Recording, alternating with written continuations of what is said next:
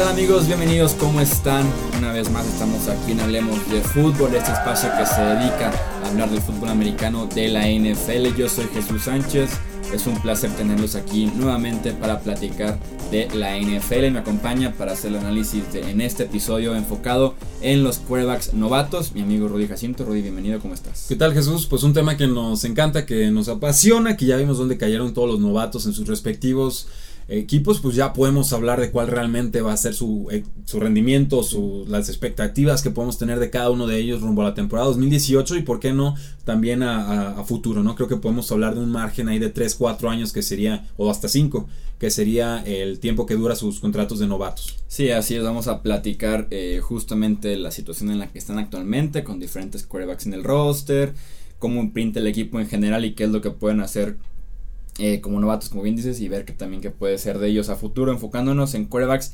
novatos, pero de primera ronda solamente. Sí, son los que realmente pueden proyectarse para iniciar, porque el siguiente es Mason Rudolph, que tercera ronda, eh, que no debería iniciar, Kyle Oleta, que no debería iniciar. Para este año no. O sea, si, si empiezan esos dos, eh, algo pasó muy mal en, el, en el roster, me queda claro. En los controles operativos de este podcast y como en todos los anteriores está mi amigo Edgar Gallardo. Muchas gracias. Listos para esta nueva parte del, del análisis. Sí, así es. Ya de lleno en el off-season, recuerden que nos pueden dejar sus ideas para poder tener temas diferentes a lo largo de junio, que es un mes complicado. Sí, noticiosamente es complicado. Sí, a partir de, eh, de julio ya empieza a tomar un poquito más forma, ya en agosto ni se diga, ¿verdad? Porque ya estaríamos a menos de un mes. Entonces. No, pasa de que en junio nos vean eventualmente jugar Madden o algo así. no lo recomiendo, no, no le entro mucho al Madden mira que me gustan los videojuegos, pero nunca, nunca me hice tan fan. Yo tengo medio lo medio lo mío, o sea, yo estaba, historia rápida, estaba como medio peleado con la franquicia de Madden porque se me hacía el mismo juego como desde el 2011 a la fecha y lo dejé de comprar, entonces me hice como malo. Y como historia así como rara, chistosa, en el Super Bowl en Minnesota obviamente te imaginarás los stands que había a lo largo de toda la plaza, eran todos de NFL, así fuera de que, hoy esa tienda vende sombreros de vaqueros, había cosas de NFL adentro, no sé cómo había consolas de Xbox y de PlayStation de Madden, así como 8000 en toda la plaza donde trabajabas todo el día. Salía así como con ganas de distraerme, medio todo harto, medio así, y me puse a jugar Madden durante toda la semana, el Super Bowl prácticamente cada noche para desestresarme. Auxilio. Me hice como bueno, me piqué y regresando a México me lo compré. Ahí estoy. sí, sí tengo por ahí el Madden 16, sí lo jugué un poco, pero nunca, como que nunca me he aficionado con alguien que diga vamos a jugarlo todos los días y, le, y le entras de lleno. Sí, no, yo no era tan de esos y me hice gracias a que estaba estresado durante la semana del Super Bowl. ¿Qué, ¿Qué, estrés? Sí, y me preguntaban en Twitter, ¿cómo puedo aprender de, de fútbol americano? Si quiero ser un super profesional. Y se me, ni, a mí no se me ocurrió, se le ocurrió a alguien más. Juega Madden. La sí verdad, sirve, sí, ¿eh? ¿eh? sí sirve. La verdad, sí, sí me, sí me llegó preguntas de gente nueva que es como, oye, que el playbook de Madden se parece al real, es como, la verdad, sí, o sea, cambia semana Sí. a semana, en Madden pues tienes el mismo playbook Obviamente. 10 años, pero, Sí. pero sí, sí, va, va por ahí, ¿no? No es como que vas a ver las jugadas de John Gruden del 2013 en el Madden 2018. o bueno, quién sabe, ¿eh? En una de esas sí. Podría ser que sí. Puede ser idéntico, ¿no? Bana Spider to White Banana. Ay, bueno. Este, pero bueno, esa es la breve historia con Madden. Y ahí si estás viendo esto, wink. Aquí hay oportunidad de patrocinio. Pero bueno, platicamos entonces de los quarterbacks novatos, empezando obviamente por la primera selección global, por Baker Mayfield, el quarterback ya no es de Oklahoma, ya es el quarterback de los Cleveland Browns. Ya subió de nivel. Sí, en este mismo roster vamos a platicar de quarterbacks que están medio peleando por el puesto, porque todos tienen un quarterback así como drafted o de séptima ronda muy al final que no va a tener mucho impacto. En el caso de Cleveland, estamos hablando de Baker Mayfield y también de Tyrod Taylor y de Drew Stanton. O sea, estamos hablando de Trevor Taylor y de Baker Mayfield, me Sí, estás diciendo. para ser titulares sí, veremos si Drew Stanton se queda porque sí tiene dinero garantizado. Y fue una selección como extraña porque se alineaba ya con Tyrod Taylor, se alineaban a tomar quarterback primera global y trajeron a Stanton que es un sólido suplente. Pero pues ya Para mí es un suplente ser- nivel medio. Me dice sólido, bueno, está bien. Pero Aquí va a ser el tercer quarterback si Sí. todo sale bien, entonces no sé si lo vayan a retener eh, en el roster. Creo yo que Tyrod Taylor sí o sí va a iniciar el año. Creo que Sí. no va a afectar mucho en la pretemporada a menos de que se lesione. No, o sea, por algo pagaron una tercera ronda por él para adquirirlo eh, por parte de los Buffalo Bills. Y creo yo que con la presencia de Josh Gordon, de Landry, de Carlos Hyde, de Nick Chubb, tiene la ofensiva suficiente para que eh, esa unidad no se estanque al inicio de la temporada y sea una ofensiva por lo menos promedio, o sea, de la 20 de la liga, por ahí puede ir, ¿no? Y te faltó un nombre por ahí, David Njoku, una de las Mm. mis alas cerradas favoritas del año pasado. Una, una bestia de jugador que no utilizaron más del 50% de los snaps el año pasado de forma inexplicable, pero creo que está listo para dar el, el siguiente paso. Dos corebacks móviles, dos corebacks precisos, dos corebacks que saben cuidar el balón, dos corebacks que han sido productivos en- de formas distintas a lo largo de su carrera. Obviamente el techo de producción de Baker Mayfield se especula es superior, pero eh, la ventaja de tener un Trevor Taylor es primero que nada que no te va a entregar el balón. Es un quarterback Sí. que sin ser conservador, o sea, sin ser Alex Smith, eh, no, bueno, no es justo decir eso porque el año pasado fue muy arriesgado, pero sin, sin arriesgar demasiado, sin, sin pecar de en exceso de, de- de conformismo, es un jugador que te logra mover las cadenas, que te consigue suficientes touchdowns, que te amenaza por tierra y con esta clase de armas creo que un Nick Chubb, un Carlos Hyde, un Duke Johnson en el backfield Sí. eh, fácilmente pueden tener este, a sus mejores años eh, lo- de lo que llevan en la NFL. Con Josh Gordon obviamente dominando, creo yo otra vez, porque sí tuvo momentos, tuvo como flashazos El año al final pasado, del año sí. pasado. Creo que puede ser mucho más consistente y un Landry que te ayude a mover la cadena, las cadenas cada vez que esté esa oportunidad. Creo que sí puede ser una ofensiva buena, como dices Taylor, cuida mucho el balón, te consigue yardas eh, con las piernas o te, o te evita que pierdas yardas, también muchas veces evita las capturas. La pregunta entonces es, ¿cuándo veremos a Baker Mayfield? Yo lo proyecto de la siguiente manera. Creo que los Browns van a estar eh, abajito de la contienda por los playoffs. O sea, en la semana 8 un 3-5. Ujú. Por ahí que no te va a alcanzar a playoffs con un récord así. Por lo que esperaría que para el último mes de temporada, máximo mes y medio, eh, se pudiera decir, bueno, ya estamos fuera de playoffs. Se cumplió bien Tyrod Taylor, gracias. Pero vamos, vamos viendo qué trae Baker Mayfield. Vamos medio desarrollándolo para que la próxima temporada ya podamos soñar con que Mayfield eh, inicie. Entonces yo me lo imaginaría para el mes, último mes, último mes y medio lo a lo mucho de la temporada, ¿no? Sí, yo estoy bien. Me puse a buscar ahorita el calendario. Entonces abren contra los, los Steelers. Eh, 0-1, tenemos- Tenemos que pensar que pierden, no vamos aquí. Ajá. Contra los Santos, 0-2, contra los Jets. Ahí puede. 1-2. Sí, yo creo que puede ser 1-2 contra los Raiders. ¿Puede ser 2-2? Podría ¿Le damos el beneficio de la 2-2, duda o no? Digo, está muy Sí, pero Contra los Ravens 2-2. tenemos que pensar que Ravens todavía Sí, aguantaría 2-3. más. Contra los Chargers creo que 2-4. pierden. Contra Buccaneers. Ah, es bien Mis, gitano. mis, mis Buccaneers, 2-5. Eh, ¿2-5? Sí, ah, ok, mis 2-5. Buccaneers Yo ya les iba a dar el Buccaneers. 3-4, pero está bien. Y la otra es contra los Steelers. Entonces, 2-6. sí, ahí estamos. Entonces, ¿qué estamos? ¿Dos ganados, seis perdidos? Sí, los Chiefs 2-7, los Falcons 2-8. Sí, en, lo- en los primeros dos meses. Y esto, digo, obviamente suponiendo que hay una mejora lógica, Sí. pero no estratosférica. Porque Ujú. si llega Trevor Taylor y todo empieza a hacer clic al Ah, instante, se, se olvídense, ¿no? El pronóstico es reservado. Pero hoy por hoy, pues tenemos que pensar, les va a costar un proceso de adaptación. Hay un- van a tener que implementar el, el nuevo estilo de juego del nuevo coordinador ofensivo, nuevo mariscal de campo, nuevas piezas. Tendríamos que pensar en un arranque un poco más lento. Y entonces sí creo que pueda darse esto que tú dices, Chuy, que por ahí de noviembre estemos pensando, oye, pues Baker Mayfield nos hace más o menos igual de competitivos que Terrell Taylor. Vamos dándole una oportunidad porque si ya lo sabemos de la NFL es que es muy difícil sentar a mariscales de campo tomados en primera ronda. Y sobre todo si son la Sí. primera selección global. Sí, ni su semana de descanso se alinea bien. La semana 11 es justamente mediados De noviembre y te da para que inicie 5 o 6 partidos, ¿no? O sea, creo yo que puede ser la situación. ¿Ves algún, una- alguna posibilidad de queMayfield inicie en la semana una temporada regular? Sí, Además sí. de la lesión de Tyrod Taylor. Sí, sí, sí la veo. Es- es buen Sí. paréntesis ese porque era la, pues, escapatoria, algo, ¿no? No, sí, sí la veo. Dependería del rendimiento. Obviamente, eh, creo que no es la idea del equipo. Pero si pasa un caso estilo Russell Wilson de que oye, es que está claramente superior a, a lo que teníamos en ese entonces era Matt Flynn, en este caso sería Terrell Taylor, pues lo juegas y ya. O sea, Sí. con- bajo el entendido de que no quieres forzar procesos, pero si el jugador te demuestra que ya está listo para arriesgar, pues lo usas. Lo que no quieres es que te pase como el año pasado con Sean Kaiser, que dice, sí, es nuestro gallo, es el nuestro, le vamos a dar todas las oportunidades del mundo, y luego no le diseñas una ofensiva a modo y empieza a perder confianza, y empieza a lanzar intercepciones, y empieza a gritarle, y luego lo mandas a la banca, y luego metes al quarterback 2, y luego metes al quarterback 3. Eh, eso ya no puede volver a pasar. Y Baker luego el, el quarterback 2 con Buffalo cuando sentaron a Taylor Oh. que lanza 5 intercepciones en dos cuartos. Nathan Peterman dice, no, no sabes qué, regrésate, ¿no? Sí. Dices, entonces, es, es, a veces los equipos de la NFL no lo saben manejar bien. Quiero creer que los Cleveland Browns ya aprendieron la lección y que se lo van a llevar con calma. Suponiendo que inicia así, 5 partidos para Mayfield.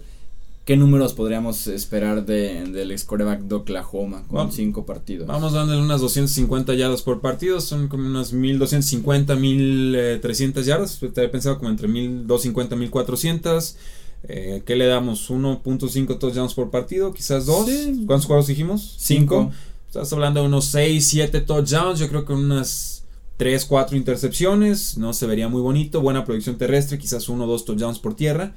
Eh, entonces estaríamos hablando alrededor de unos 8 9 touchdowns de Baker Mayfield o, o derivados de Baker Mayfield por brazo o por pierna. Por ahí 3, 4 eh, intercepciones. Creo yo podría ser un, un récord bastante eh, lógico. Pero va contra defensivas fuertes. Si es que empieza en, en la semana 12, va contra Bengals, contra Texans, contra Panteras, contra Broncos, contra Bengals otra vez y contra los Ravens. Entonces, Sí, serían defensivas que podrían estar sin problemas todas en el top 10 al final Sí. del año. ¿no? y, y que se va a tener que acostumbrar a jugar a ellas, porque finalmente son dos veces Bengals y una vez Ravens. Sí. O sea, son rivales divisionales. Sí, creo que eh, tendrán que ser pacientes en Cleveland, pero por lo menos con Taylor yo sí podría ver un inicio de temporada, por lo menos que ganen, o sea, que ganen dos, tres partidos en los primeros ocho o nueve. Sí, me parece eh, posible.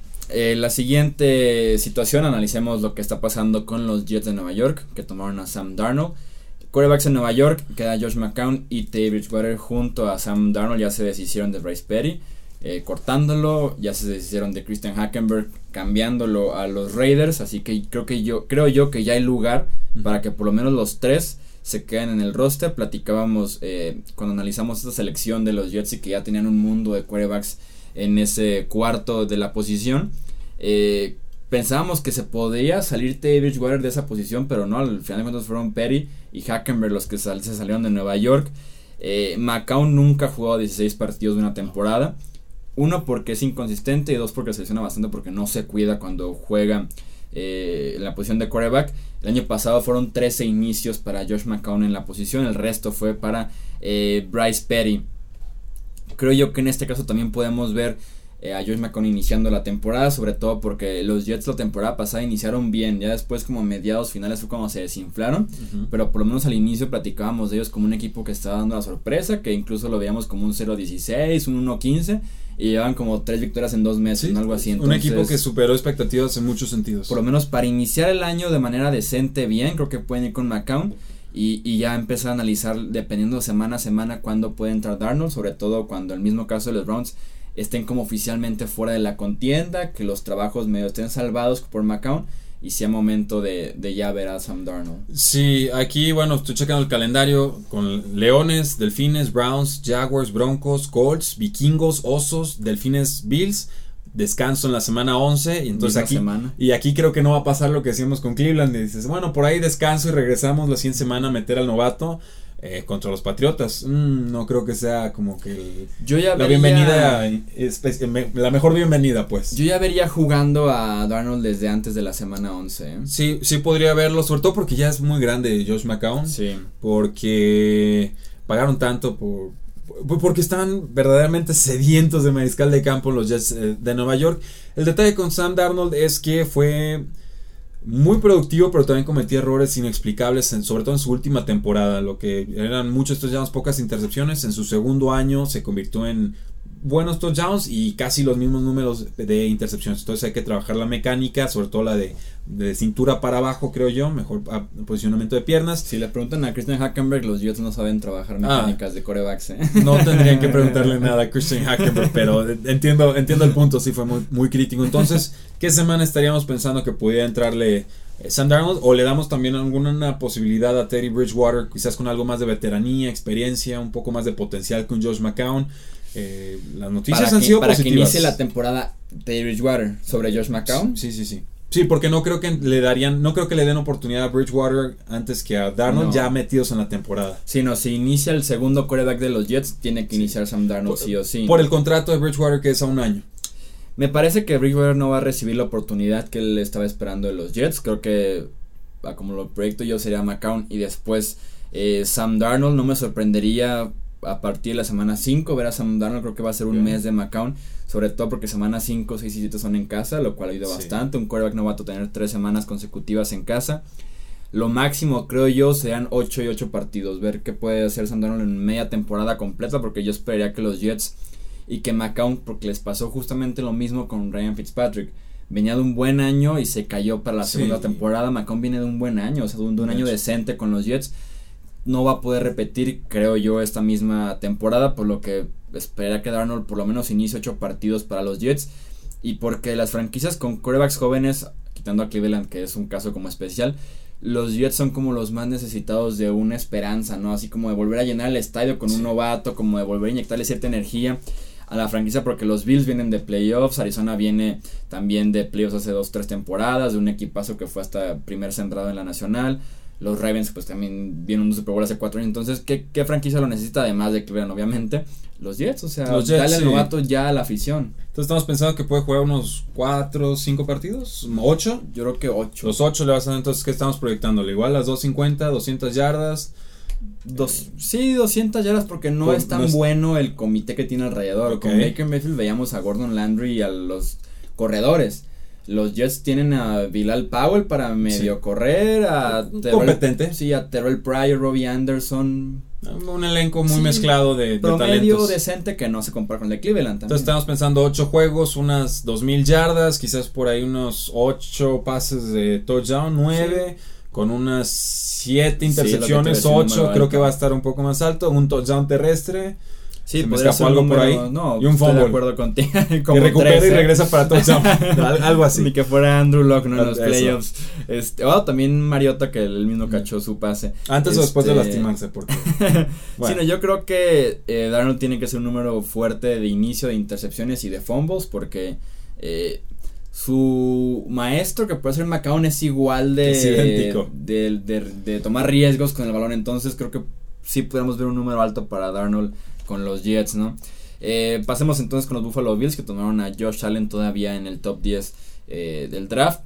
Quarterbacks en Buffalo, AJ McCarron y Nathan Peterman. Eh, McCarron que viene de Cincinnati de ser como la eterna promesa suplente de Andy Dalton, pero que realmente nunca sentó Andy Dalton, entonces Están muy enamorados con Andy Dalton. en- tienes en- que medir Cincinnati. esto. Y Peterman, que es quarterback de segundo año, que lo mencionábamos ahorita, eh, viene a lanzar cinco intercepciones en dos cuartos en el único inicio que tuvo la temporada pasada. Creo que la competencia cerrada está entre McCarron y Allen. Aunque he escuchado a Peterman mencionado en un par de ocasiones, no creo que sea No. el caso. Creo que sí está muy marcado que es entre McCarron y, y Allen. Creo que lo espectacular que puede ser por momentos el juego de Josh Allen, como lo vimos en Wyoming, que así como te da momentos muy malos, te da momentos excelentes de la nada. Creo que en pretemporada podemos ver este brillo muy fuerte por parte de Josh Allen, eh, sobre todo porque si vemos a McCarron iniciando la semana 1 y 2 y le va bien a Allen en la pretemporada, que inicie el, el la semana 3 y 4 y creo que ahí nos podríamos ir por el rumbo de ver a Josh Allen iniciar la semana 1. Uf, contra los Ravens. Visitando a los Ravens. Creo yo que es la única posibilidad que lo- tiene un quarterback novato No, iniciar la semana sí. 1 es Josh Allen. Si empieza Josh Allen la semana 1 contra los Ravens en Ravenlandia, no me puedes dar una línea suficientemente amplia para no tomar a los Ravens. O sea, y no porque no crea que el jugador pueda tener un futuro en la NFL, sino porque yo esa película ya la vi el año pasado con Deshaun Kaiser en situaciones muy similares contra los Ravens. ¿Qué tiene que pasar para que Josh Allen no inicie contra los Ravens en Baltimore? Tiene que McCarron lucir bien en pretemporada. Te pregunto, ¿lo va a hacer?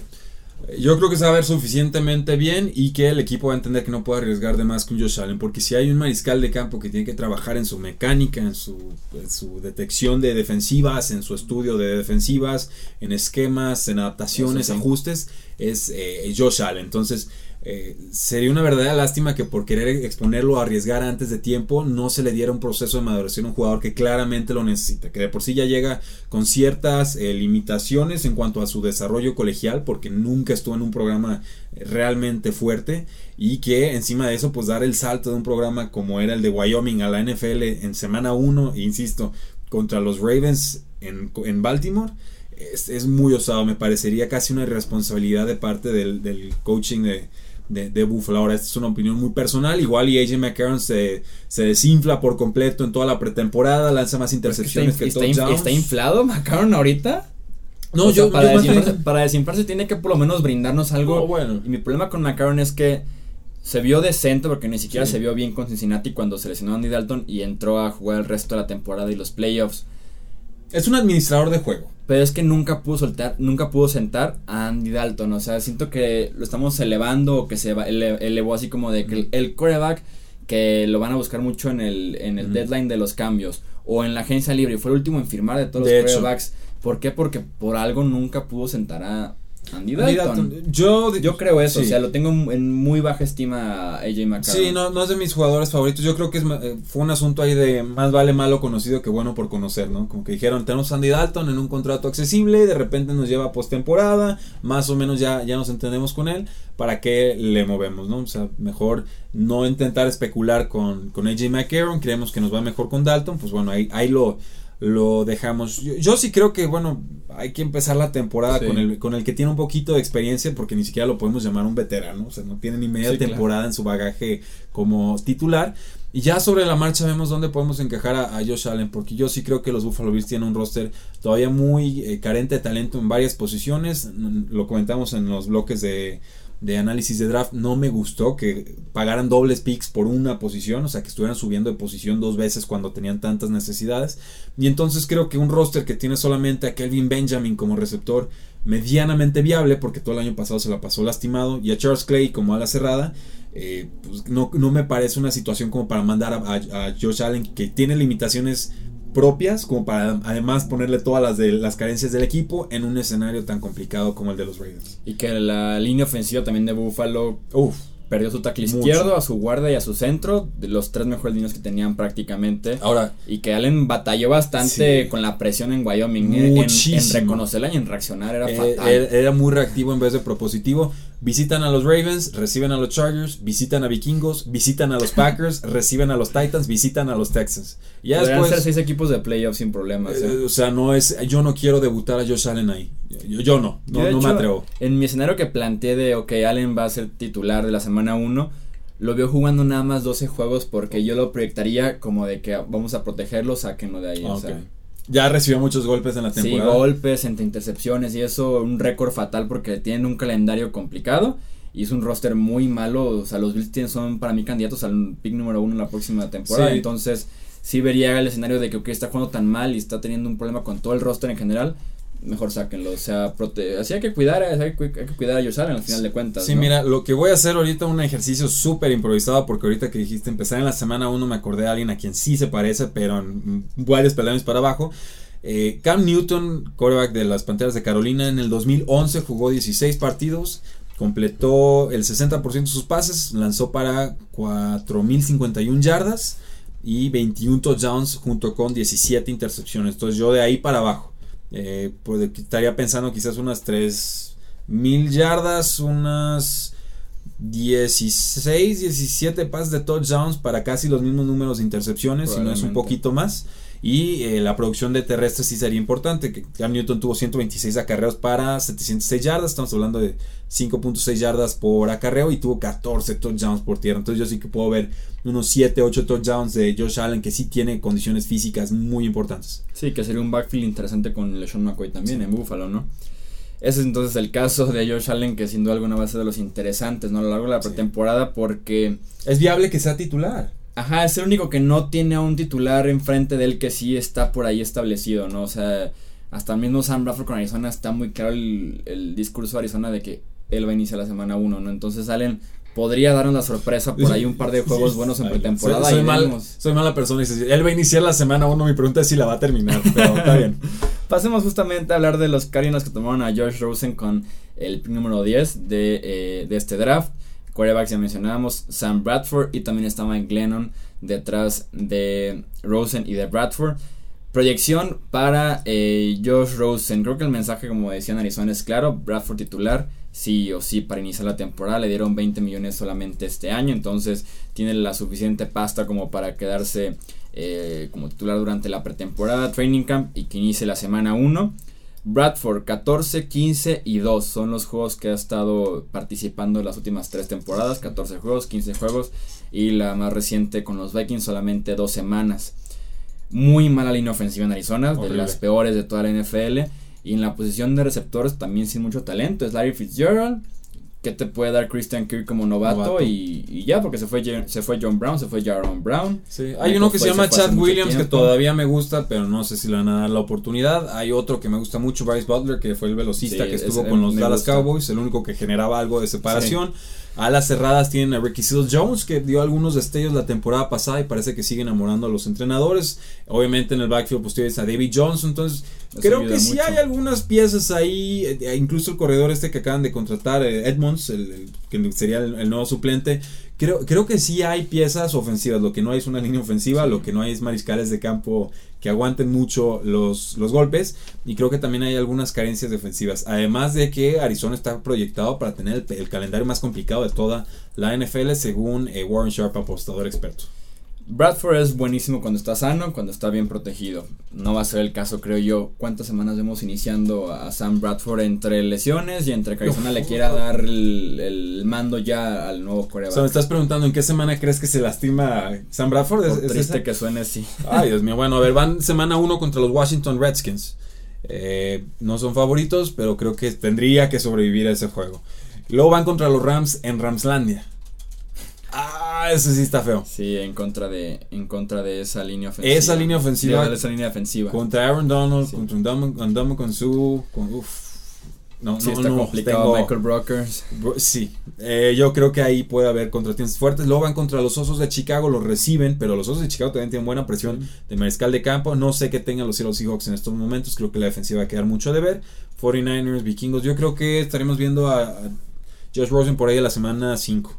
De la semana 5. Sí, eh, no, es, es que es muy difícil predecir lesiones. O sea, yo, sí, claro, es de lo más complicado y es lo que menos también uno quiere hacer. ¿no? Sí, o sea, tengo claro que el, el equipo dice Sam Bradford hasta donde nos lleve y hasta donde nos dure. Sí, eso Entonces- sí tienen ese discurso de que estamos arriba de él y sus 20 millones de dólares. Sí. Entonces, Un año, dos o años. sea, que los desquite realmente este año, ¿no? antes de tener que decir, bueno, va Josh Rosen. Sí, ahora, eh, eh, cuando firmaron ese contrato, ellos no sabían que Josh Rosen les iba a caer a hasta finales de la. Del, Sí, del top 10. Mitad de la ronda, exacto. Sí, no, yo creo que si les hubieran dicho de que les va a caer Josh Rosen, no firman de inicio a Sam Bradford. De Hubiera acuerdo. sido, creo yo, lo que, lo que pasaba, pero ahorita sí están de acuerdo con, ok, vámonos con, con Bradford. Ahora, creo yo que podremos verlos como para proyectarlos 8 y 8, verlos mitad, mit- mitad y mitad. Vamos con eso, me, me gusta. Mitad y mitad, creo yo que Arizona también es candidato a uno de los peores récords de toda la NFL, con el talento que tienen, como dices tú, defensiva y ofensivamente hablando, lo cual sí podría ser un inicio complicado para Joe Rosen, sobre todo en la parte del récord, no tanto en la parte de las estadísticas. Creo yo que si habláramos de estos cinco quarterbacks, del que esperaría estadísticas eh, mejores desde el primer año sería Josh Rosen. Sí, por la, por- sí, por la oportunidad que tendría más Entre temprano. Rosen y tal vez de Baker Mayfield si les dieran la misma oportunidad de partidos. Sí. Pero, pero sí creo que Rosen puede jugar más y creo que le puede ir mejor de estos cinco corebacks. Matt Ryan en su temporada 2008, que es una comparación bastante apropiada para Josh Rosen, jugó 16 partidos, completó el 61% de sus pases para 3.440 yardas, 16 pases de touchdown y 11 intercepciones, además de 55 carreras para 104 yardas. Hashtag esos- no, no es corredor. De esos 16 touchdowns eh, en su temporada de novato incluye su primer pase en la NFL. Si no, si no lo han visto, YouTube búsquenlo. Primer pase de Matt Ryan en la NFL. Touchdown de 72 yardas, una cosa así, ¿no? Casual. Pero que- creo que es una comparación es, eh, Sí. bastante adecuada. Estamos hablando de tres- 3.440 Tal yardas, divídelo entre 8. intercepciones. Estamos hablando de unas 1700 yardas, quizás unos 11, 12 touchdowns con unas 6, 7 intercepciones, creo que sin forzar mucho el balón y poca producción por tierra, sí, asumiendo que jugaría 8, partidos. Pasemos entonces ya al último caso, que es también el más, el menos alentador para el quarterback novato, que es el de Baltimore, eh, con Lamar Jackson, este quarterback que fue tomado con la selección número 32. Quarterbacks en Baltimore, Joe Flaco y sí, Robert Griffin tercero todavía. Sí, ya ahí. lo estoy buscando aquí en internet. sí, Robert Griffin tercero. ¿Qué temporadita nos aventó de novato? Creo que es este hasta como un hecho, ¿no? De que se queda flaco Lamar Jackson y Robert Griffin, creo que ya no tiene mucho lugar. Baltimore no creo que esperaba que Lamar Jackson les cayera. Y ya con dos quarterbacks creo que estarían bien, tomando en cuenta además que uno de, los, uno de ellos gana como 23, 24 millones de dólares. Roba. En salario, en, jerarquía, en la correa que tiene con los dueños y con entrenadores. Creo que Joe Flaco es titular sí o sí en Baltimore. Nada más una lesión eh, lo puede forzar a la banca. Creo que ni siquiera con una pretemporada desastrosa y Jackson eh, brillando cada vez que entraba al campo en agosto. Creo que ni así Joe Flaco no es titular en la semana 1. En Baltimore mejoraron bastante el cuerpo de receptores. Está ya Michael Crabtree, llegó Will Smith, llegó John Brown. Regresa Kenneth Dixon en el juego por tierra. Entonces poco a poco va mejorando ese, ese cuerpo de receptores. También en el cuerpo de running backs en Baltimore. Lo que le ayudaría claramente eh, a Joe Flaco. Yo no veo a Baltimore, y aquí viene como la proyección de Lamar Jackson porque es muy complicada. Yo no veo a Baltimore como un equipo de playoffs. Lo que me llegaría. Lo que me lleva a pensar que se abre la puerta para Lamar Jackson en la semana 17. De que estamos fuera de playoffs. Vas a un juego para ver pues, qué traes, ¿no? Sí, pues el arranque es contra los Bills, tendrían que ganarlo. Contra los Bengals, creo que tendrían que ganarlo. Normalmente le tienen tomado la matrícula. Contra los Broncos hay que ver, creo que también tendrían que ganar. Entonces ya estamos hablando de un arranque de 3 y 0. Negociable. Lo van contra los Steelers, creo que en, en, Pittsburgh, creo que lo pierden. Contra Browns, creo que lo ganan. Contra Titanes, creo que lo pierden. Creo que lo pierden. Santos, creo que lo pierden. Panteras, creo que lo pierden. Steelers, creo que lo pierden. Entonces nos quedamos en 5-4 para el bye week de la semana 10. Eh, no creo que metan a un Lamar Jackson en un escenario de 5-4 porque todavía están en contienda, no están en medio de la pelea. Van contra los Bengals Tendrían que ganarlo, van 5, ¿qué sería? 5-5, ¿no? Ya van 5-5, correcto. Los contra Raiders, tendrían que ganarlo. 6-5 contra Falcons lo perderían. 6-6. Contra los Chiefs. Yo los pondría como que lo perderían. Yo, también. Contra los Bucks creo que lo ganan. Ya sé que amas a tus Bucks, pero hay que ver cómo llegan. Contra Chargers y luego contra Browns. ¿Tú estás hablando de un récord 9-7 o de un 7-9? Sí, que llegan a la semana 17 con récord de 8-7 o 7-8. Igual que el del año pasado. Que hubo un cuádruple empate y no les alcanzó. Y que creo yo que este año en la conferencia americana puede haber mejor pelea por los comodines de lo que hubo el año pasado. Veo más fuerte en el sur Jacksonville, Tennessee, Houston, por ahí deben salir dos boletos sí o sí. Eh, en el norte me gusta Cincinnati este año. En el oeste, pues Chargers, tales Chiefs o Broncos. Creo que podría ser un poquito mejor la pelea por los comodines y un 7-8 o un 8-7 no te alcanzaría, creo yo, para seguir peleando en la semana 17, ¿no? Eh, Vas contra Cleveland, pues aviéntalo. Claro, y muy interesante la temporada de novato de Michael Vick, jugó 8 partidos, completó 50 de 113 pases, es el 44% de sus pasos a nada. Ni Josh Allen. Madre mía, o sea, si alguien necesitaba trabajo, creo que era Michael Vick. Al final creo que le fue bien. Dos touchdowns, tres intercepciones, pero 28 acarreos para 305 yardas, promediando casi 11 yardas por acarreo y un touchdown además de 5 fumbles eh, perdidos. Mejoró muchísimo sus prestaciones la siguiente temporada, jugó 15 partidos, casi 3000 yardas, 16 touchdowns, 8 intercepciones y pues los acarreos siguieron altos, 7 yardas por acarreo. Entonces, más o menos unos números así te gustarían para si jugara 8 juegos, ¿crees que le iría mejor o peor que Michael Vick en su temporada de novato? Creo, que le iría mejor. Es, muy difícil que te vaya peor que eso. Que un 44%. Peor que un 44% ni que fuera Josh Allen en la preparatoria, ¿no? Que fue lo que completó. Robert Griffin completó 60, casi 66% de sus pases, 3.200 yardas, 20 touchdowns, 5 intercepciones. ¡Qué numerazos! 119 acarreas para 826 yardas, 7 touchdowns y 2 fumbles perdidos en su temporada novato. Jugó en 15 eh, partidos. Obviamente, pues ahí tienes el, cielo y el infierno en cuanto a la posible producción. Las dos comparaciones más cercanas para eh, Lamar Jackson. Depende de cuánto juegue, pero. Si, no, se, si no selecciona Flaco, ¿cuánto lo ves iniciando? De 12 juegos, 13 juegos. Sí, no, si, no selecciona, si no selecciona yo Flaco. 12 juegos, 13 juegos. Creo que, sientan a Joe Flaco durante la temporada. Si, empieza a flaquear, sí. O sea, si, si, la, si Flaco flaquea. Sí, la, si, Flaco flaquea, valga el chiste, ¿no? Eh, si empieza, si empieza, si está floja la temporada de los Ravens, yo creo que la apuesta ya fue clara. Creo que el contrato ya saben que es tóxico. Creo que le tienen que dar oportunidad al jugador para realmente ver si le van a retener o no el contrato a Joe Flaco, que creo la cláusula de escape, y lo voy a confirmar en estos momentos, dos años, está ¿eh? hasta el 2020. Sí, es este, el siguiente, ahorita nos confirmas, pero está todavía medio incómodo pagarte como 15, 16 de salario muerto. Que lo tienes, pero lo podrías reponer con un quarterback novato. Sí, sí, sí, sí. Está, sí, la salida sería en el 2020, bueno, con 8 de millones de dinero muerto. Y aún así deja En el 2019 sería de 16 millones y les liberaría, ¿cuánto les liberaría? Ah, no me sale aquí cuánto les liberaría, pero... Les liberaría 10. De ganar 26.5 les dejaría 16. Si pago 16, me quedo 10. No, no está tan mal el negocio, ¿eh? pero... Depende de cómo jueguen en el 2018. Lo que Sí, digo no, es. te- y tendrá que flaquear, creo que a nivel histórico, ¿no? Así de intercepciones, el equipo O sea, la ofensiva 32. Pues más o menos como el año pasado, ¿no? sobre No todo la fue hace ofensiva mucho. 32, pero. Mira, vamos, vamos con los números de Joe Flaco así a, a modo de Sí, cierre. no, sí, creo que. Y más porque eran números de cómo era la ofensiva de Baltimore, ¿no? O sea, tal vez el individual era como promedio, pero la ofensiva estaba encarcelada con, con Joe Flaco. Sí. Joe Flaco viene a jugar 16 partidos, completó el 64% de sus pases para 3.141 yardas, 18 pases de touchdown, 3 intercepciones, es, es- es muy bajo para tantos juegos. Y corrió pues, prácticamente, no, o sea, Sí, no, pero Putrefacta la 5.7 ofensiva. yardas por intento de pase. nada, y, y mira, bajísimo. 2014 7.2, en el 2015 6.8, 2016 6.4, 2017 5.7, 2018 5.2. También tiene un mejor elenco de receptores. El año pasado que ver. estaba para llorar Jeremy Macklin y el resto. Pues sí, pero y ya son Rashad Perryman con la, la Pues promesa sí. de ser el número 2. Ahorita ya por lo menos Crabtree, Willis Smith, algunas alas cerradas, Brown, novatas. fueron por raras cerradas en picks consecutivos, creo en el draft. Entonces, ¿Estamos de acuerdo que si yo flaco no demuestro este año, ya no ya el roster ya no es la excusa?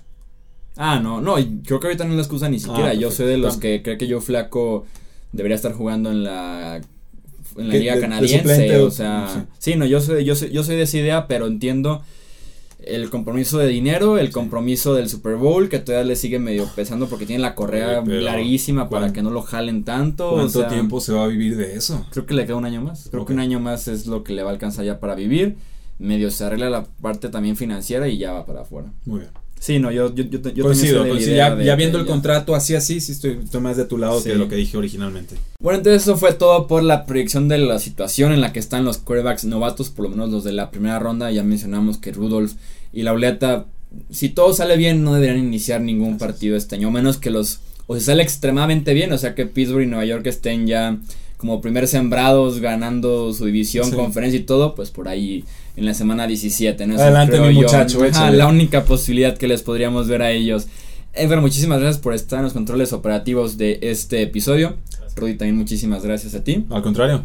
Recuerden seguirnos Facebook, Twitter e Instagram. Como hablemos de fútbol, también tenemos ya página de internet, eh, mail de contacto para que nos hagan llegar sus comentarios, sus opiniones.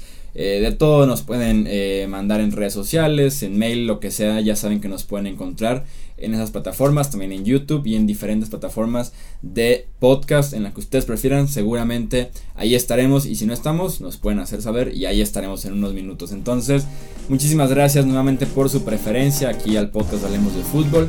Yo soy Jesús Sánchez, nos escuchamos en el próximo episodio. Hasta luego.